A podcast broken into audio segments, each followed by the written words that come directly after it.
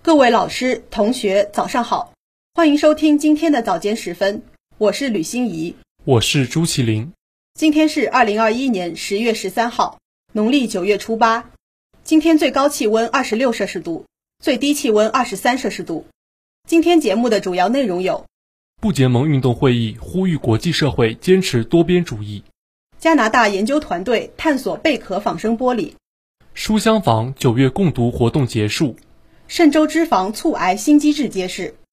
市委常委会会议研究部署宁波能耗双控工作；大数据赋能卫生健康执法。下面请听国际新闻。近日，纪念不结盟运动成立六十周年高级别会议在塞尔维亚首都贝尔格莱德开幕。与会者呼吁国际社会坚持多边主义，加强合作与团结。本次会议由塞尔维亚和不结盟运动轮值主席国阿塞拜疆联合举办，会期两天，来自一百多个国家和地区以及一些国际组织的代表参会。阿塞拜疆总统阿利耶夫在视频致辞中表示。阿塞拜疆愿加强不结盟运动内部的合作，加强不结盟运动在应对全球挑战方面的作用。在遵守国际法规范和原则等方面存在着双重标准和选择性做法，他们严重影响了全球冲突的公正公平解决。俄罗斯总统普京在致此次会议的信中表示，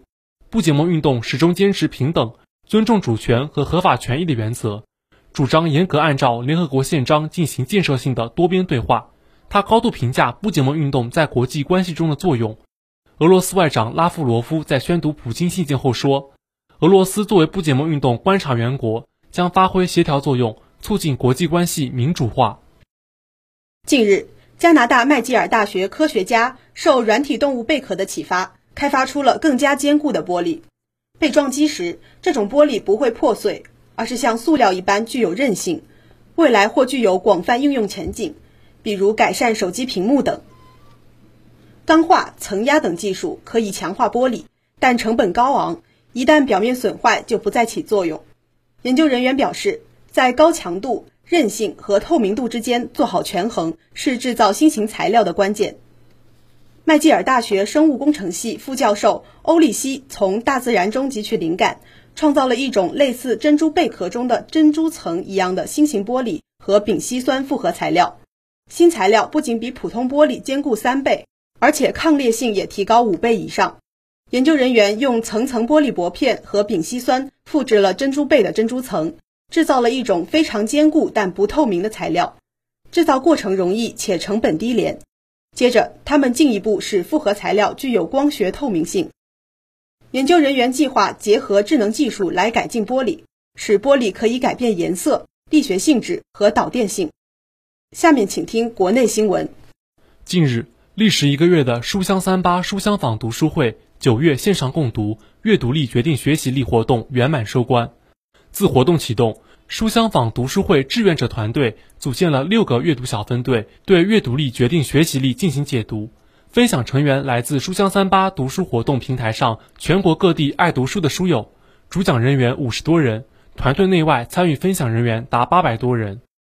掏粪基金会理事长、阅读力决定学习力作者聂振宁于九月九号以“开学第一课，从阅读开始”为主题做开篇首讲。收官之夜再次做客书香坊讲堂直播间，他对参与共读的主讲人和阅读小分队逐一进行了点评。他指出，个体的精神成长离不开阅读，通过阅读可以提升素养、丰富人生，更加接近我们的人生理想，做到读以致用、读以致知、读以修为、读以致乐。在培养阅读力的过程中，要注重阅读习惯的养成，从好玩的阅读开始激发阅读兴趣，通过快速阅读不断汲取新的智慧，多记多思，联想创新。读读书不如重读书，阅读中的交流也很重要，通过共读、讨论、检索，互相启发。对于企业组织阅读活动，可以提高员工凝聚力，提升企业文化，展现企业价值观及软实力，发展成为人人热爱的书香企业。近日，海军军医大学第一附属医院泌尿外科王林辉科研团队联合上海市第六人民医院糖尿病研究所刘军利课题组，在《细胞代谢》杂志在线发表相关学术成果，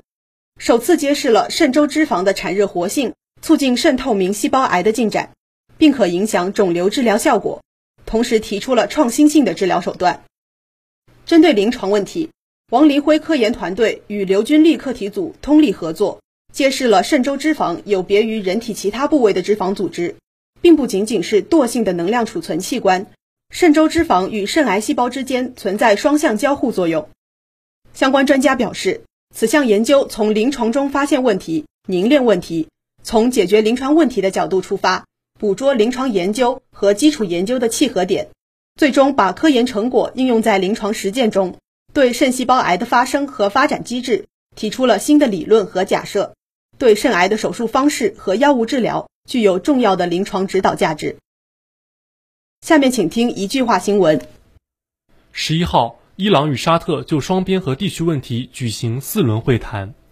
十一号，伊拉克公布新一届国民议会选举初步结果。科研人员近日获取首个纯种绿孔雀基因组。中科院近日发布生物多样性研究和保护成果。近日，宁波各民主党派圆满完成换届工作。下面请听宁波新闻。近日，市委常委会召开会议，贯彻落实党中央、国务院和省委、省政府有关节能降耗、能耗双控和电力保供工作要求，进一步研究部署我市能耗双控工作。会议强调，要坚持系统分析、科学应对。处理好降耗与发展、当前与长远的关系，强化前瞻思考、系统谋划、统筹推进，牢牢把握工作主动权。